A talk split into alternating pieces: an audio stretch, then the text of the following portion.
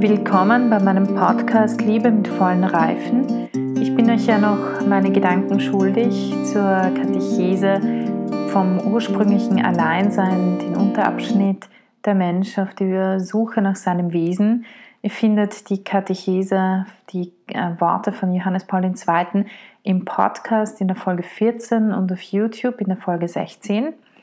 Und jetzt möchte ich euch aber ähm, meine Gedanken dazu ein bisschen mitteilen. Kurz die Szenerie nochmal äh, beschreiben. Es geht um diesen Abschnitt in der Genesis, wo der Mensch, also Adam, ähm, wo Gott sagt eigentlich, dass er äh, dass es nicht gut ist, dass der Mensch allein ist und dann, bevor er die Frau erschafft, den Menschen durch die Welt, also durch den Garten Eden schickt und äh, ihm sagt, er soll alles benennen, alle Lebewesen benennen und so wie diese, er diese Lebewesen benennt, so sollen sie heißen. Und ähm, wir haben ja schon festgestellt beim letzten Mal, dass Gott Jahwe sozusagen, also dass eigentlich der Mensch, also Adam, ähm, festgestellt hat, dass er allein ist. Und das wird genau durch diese Situation verdeutlicht. Johannes Paul II. beschreibt, dass Adam einem Test, einem sozusagen einem Test ausgesetzt wird, dass er eben alles benennen soll.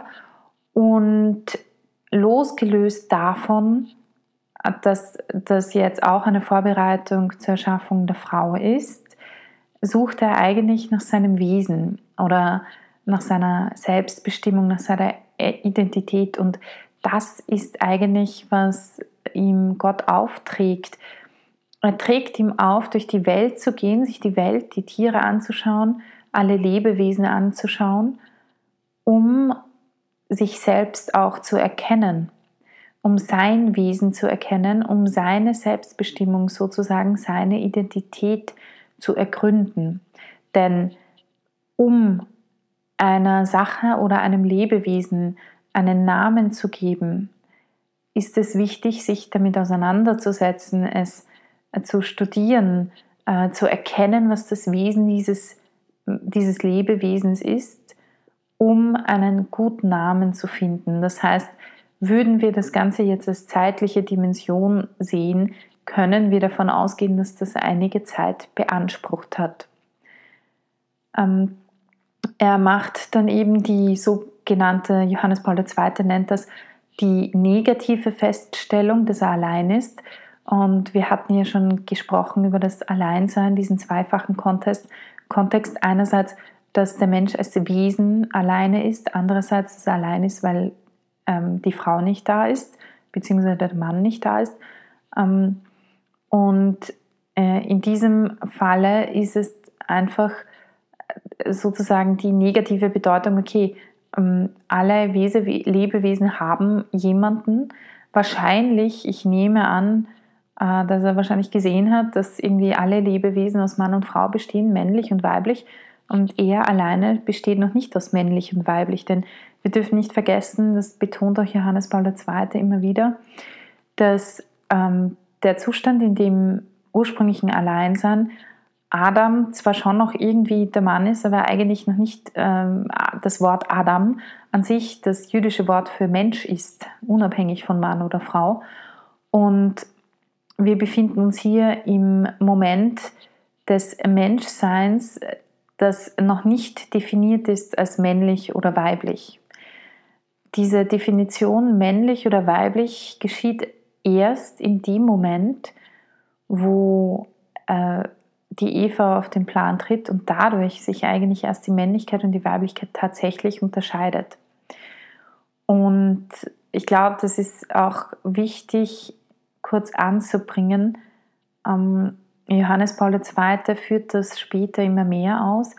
Aber ich glaube, es ist auch gut, das jetzt schon ein bisschen vorwegzunehmen, dass natürlich im Angesicht des anderen, in der Erschaffung der Frau dann und dadurch in dieses Teilen zwischen männlich und weiblich erst die Männlichkeit und die Weiblichkeit überhaupt sichtbar wird, nicht nur körperlich, das sowieso, aber auch seelisch. Erst wenn ich dem anderen Geschlecht gegenüber trete, wird das, was an mir spezifisch Frau ist oder das, was an dem anderen spezifisch Mann ist, tritt erst stärker zutage.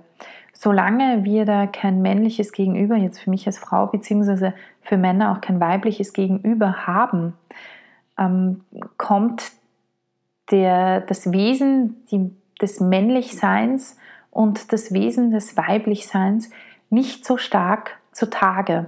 Es tritt nicht so stark hervor, weil wir in gewisser Weise ähm, im Alleinsein, in, natürlich sind wir ein weibliches Allein oder ein männliches Allein, aber der Unterschied tritt weniger stark zutage, weil beide, weil man sozusagen ähm, beide Anteile stärker entwickeln muss oder auch hat oder ähm, einfach der Unterschied wird es klar im Gegenüber des anderen. Und das finde ich ist auch ein, ein, eine wichtige Sache.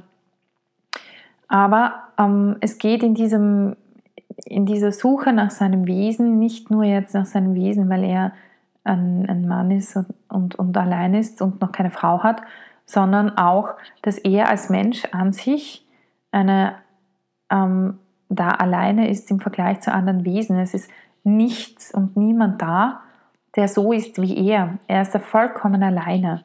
Das bedeutet nicht, dass er einsam ist. Er ist, er ist nur alleine.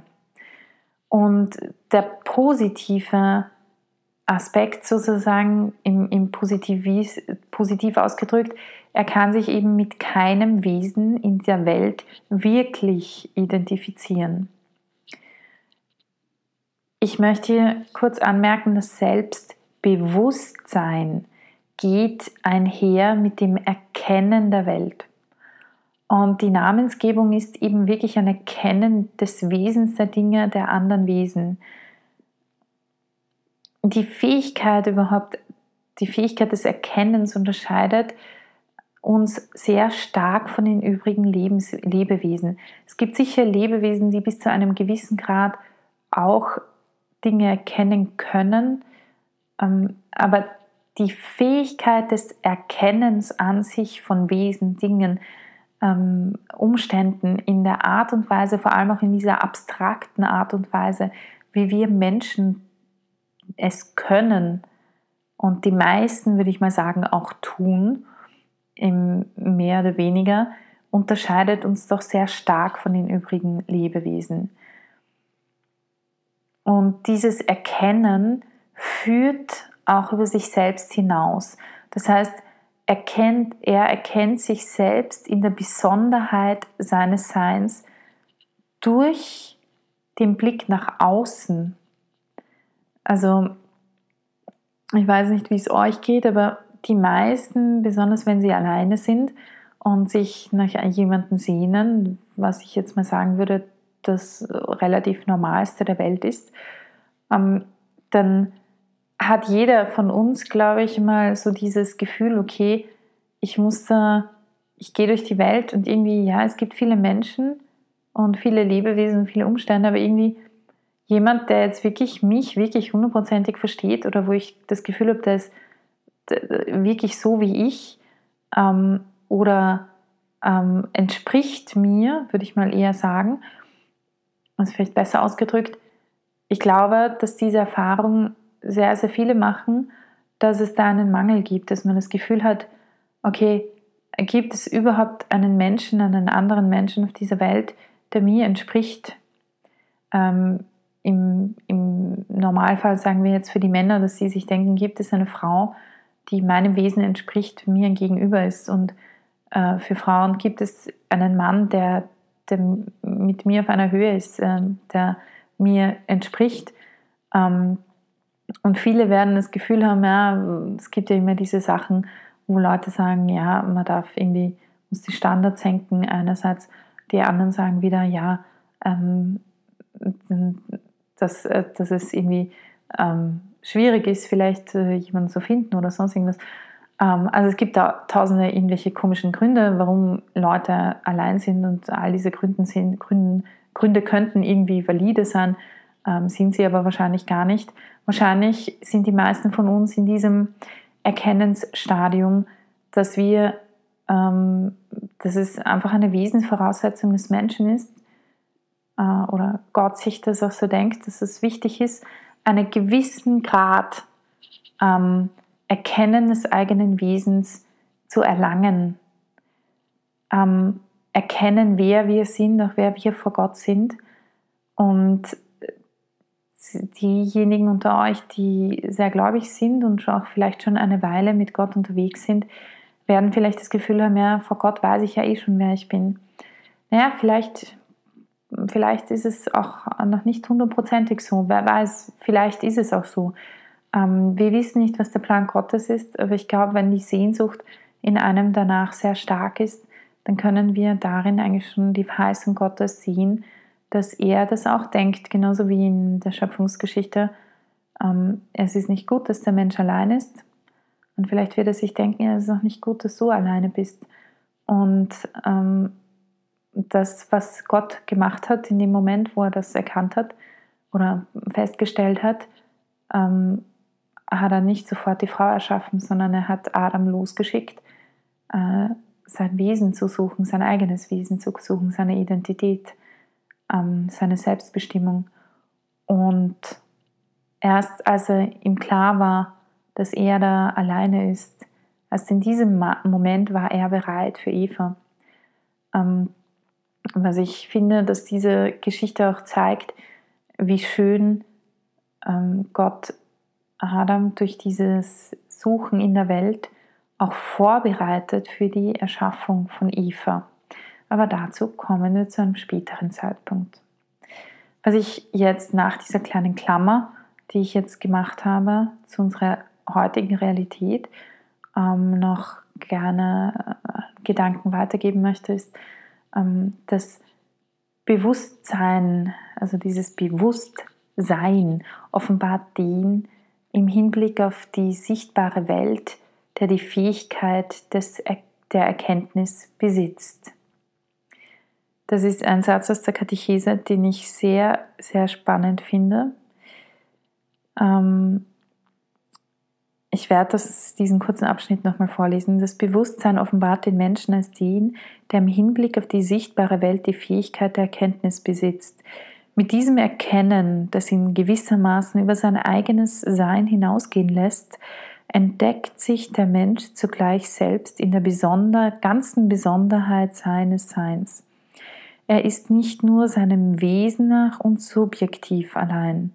Das Alleinsein bezeichnet auch die Subjektivität des Menschen, die sich gerade durch das Selbstbewusstsein entwickelt. Kurze Erklärung, was meint Johannes Paul II. mit Subjektivität. Die nächste Katechese, die habt ihr wahrscheinlich schon gehört, geht ja auch über Alleinsein und Subjektivität. Da erkläre ich dann mehr darüber. Kurz möchte ich euch nur ähm, klarstellen, Subjekt im Gegensatz zum Objekt. Subjekt ist eigentlich ein grammatischer Begriff dafür, für denjenigen, der, der, der die Aktion führt. In einem grammatischen Satz gibt es immer das Subjekt, das ist der Nominativ und das ist immer derjenige, der die Handlung führt. Und die anderen, ähm, das Objekt und so weiter, ist dann oft das, wo es hingeführt wird, sozusagen die Auswirkung darauf. Und ähm, entweder direkt oder indirekt, je nachdem, wie, je nach Sprache. Aber Subjekt bedeutet eigentlich sozusagen ich, ja. Also das Ich, ich bin der Autor, ich bin der Herr dessen, ich bin der Agierende. Und das ist wichtig, weil das Wort Subjekt kommt, ist in der ganzen, in den ganzen Katechesen wird es immer wieder kommen, ähm, dass man den anderen sieht als Subjekt und nicht als Objekt, als Subjekt seiner selbst, als Subjekt seiner Handlungen. Und ähm, das ist wichtig im Hinterkopf zu behalten. Und ja, ich finde ähm, diese, diese Passage einfach sehr treffend auch. Also er ist nicht nur seinem Wesen nach subjektiv allein. Alleinsein bezeichnet auch die Subjektivität des Menschen, die sich aus dem Selbstbewusstsein entwickelt. Das heißt, wenn ich beginne zu entdecken, wer ich bin, wer, was meine Identität ist, führt mich das automatisch zu einem Handeln. Es führt mich dazu, dass ich jemand bin, der ein Autor wird, der Autor meines Lebens unter anderem, aber nicht nur der Autor meines Lebens, sondern auch ich bin der Handelnde in meinem Leben. Ich bin Herr bzw. Herrin meines Lebens. Ähm, es ist nicht so, dass äh, man sagt so von der Psychologie her könnte man jetzt Opfer-Tätern sagen, ja, ich bin nicht Opfer, damit bin ich nicht Objekt, sondern ich bin Täter, ich bin Subjekt. Ähm, ich, also das ist, glaube ich, das Wichtige daran, in dem Moment, wenn ich mir klar bin, wer ich bin, dass ich ein Wesen bin, das ein Alleinstellungsmerkmal in dieser Welt hat, macht es mich, bringt es mich automatisch dahin, dass ich Verantwortung übernehmen muss für meine Handlungen, denn ich bin derjenige, der es tut. Und ich glaube, das ist wirklich ein, wir sind mittlerweile in, in einer Zeit, in der dieses, dieses Denken schon etwas klarer geworden ist, aber auch in einer Zeit, in der genau das Gegenteil von diesem Denken ähm, gerne ähm, ähm, en vogue ist, sagen wir es jetzt einfach so. Äh, wichtig ist einfach, man, äh, Subjektivität bedeutet, dass man selber Person ist. Und Person sein, ich liebe das natürlich, als Sängerin taugt mir das sehr, dieses Wort, weil es heißt personare, durchklingen. Als Sängerin mache ich beruflich nichts anderes, als dass ich meinen Körper öffne, damit durch die Luft meine Vokal, äh, meine Chordvokal, meine ne, Stimmlippen ähm, zu, zum Schwingen gebracht werden also Singen ist etwas sehr Körperliches und dadurch ein wunderschöner Ton herauskommt und ich gebe durch den Körper gebe ich ihm die Resonanz. Und je besser ich meinen Körper sozusagen zu einem Instrument mache, desto besser klingt der Ton. Also dieses Personare. Und das kann man jetzt wunderbar ähm, sehen, auch, dass die Person ist das, was durchklingt. Und der Körper, und deswegen auch Theologie des Leibes, klingt sozusagen in meinem Körper, klingt meine Person durch. Es klingt meine Emotionen durch, es klingt mein Denken durch, es klingt durch, was ich erlebe und wie ich das Erlebte, äh, wie ich mit dem Erlebten umgehe. Das zeigt mein Körper und dadurch offenbart sich in meinem Körper mein Innerstes. Und ich möchte euch jetzt, um das ein bisschen zu lernen, praktisch klarer zu haben, euch aufrufen, so wie Adam, geht durch die Welt, geht durch den Alltag, schaut euch die Menschen an, schaut euch die Lebewesen an, erkennt die Dinge, beschäftigt euch damit. Schaut die Menschen an, schaut, was offenbart mir der Körper des anderen über das Wesen meines Gegenübers, über wie es ihm geht, was er macht.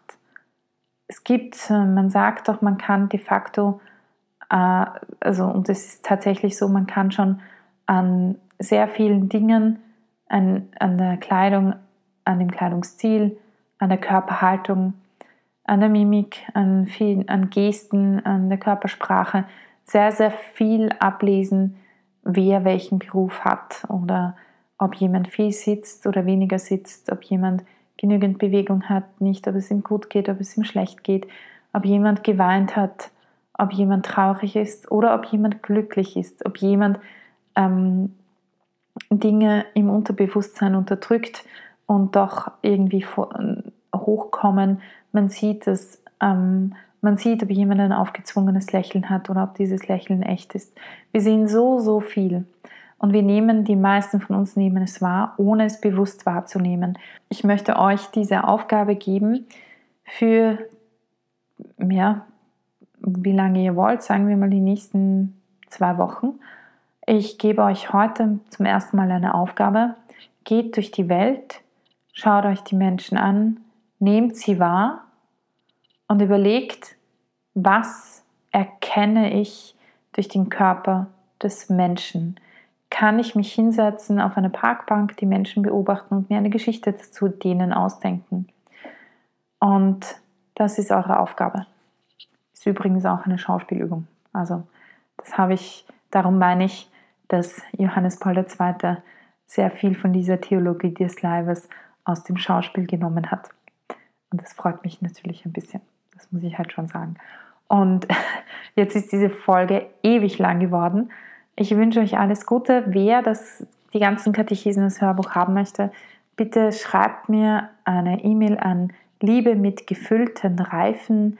Ähm, ihr findet die E-Mail unten in den Show Notes und äh, ich, dann könnt ihr gerne ein Hörbuch bei mir haben.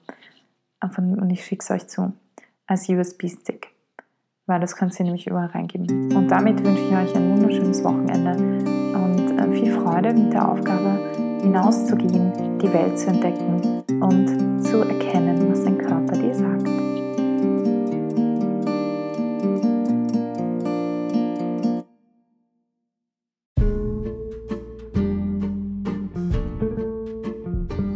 Damit wünsche ich euch heute noch einen wunderschönen Tag. Genießt ihn so sehr ihr ihn genießen könnt. Und wir hören uns in der nächsten Folge, wo ich euch ein bisschen etwas erzählen möchte zu dem, wie ich das Ganze verstehe, ein bisschen auch erkläre, was ich herausgefunden habe, was wichtig ist. Also bis zum nächsten Mal, eure Barbara.